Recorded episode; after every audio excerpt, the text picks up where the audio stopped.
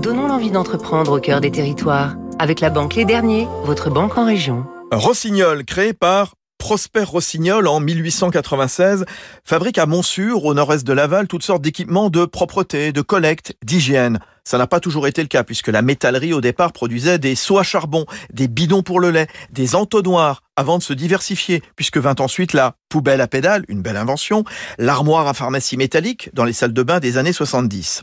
Aujourd'hui, la PME mayonnaise fabrique des cendriers pour la sortie des bars, des distributeurs d'essuie-mains, des bornes de désinfection, plus de 1500 articles. Et au rayon poubelle, il y en a pour tous les goûts, tous les usages et de toute matière, en bois, en métal, en plastique. Alors choisissez poubelles alimentaires, de tri sélectif, pour les parcs et jardins, sur les trottoirs, les villes justement, parfois sales et pas uniquement à Paris. Rossignol y réfléchit, Éric Fayol, l'un des associés.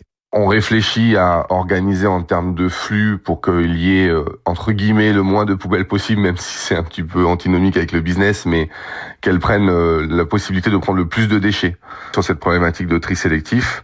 Offrir à la population la possibilité de faire du tri hors foyer, c'est-à-dire dans la rue, comme ils doivent le faire dans le foyer. Et nous, notre savoir-faire chez Rossignol, c'est de rendre un design avec des produits nobles qui s'adapteront à l'environnement de la ville.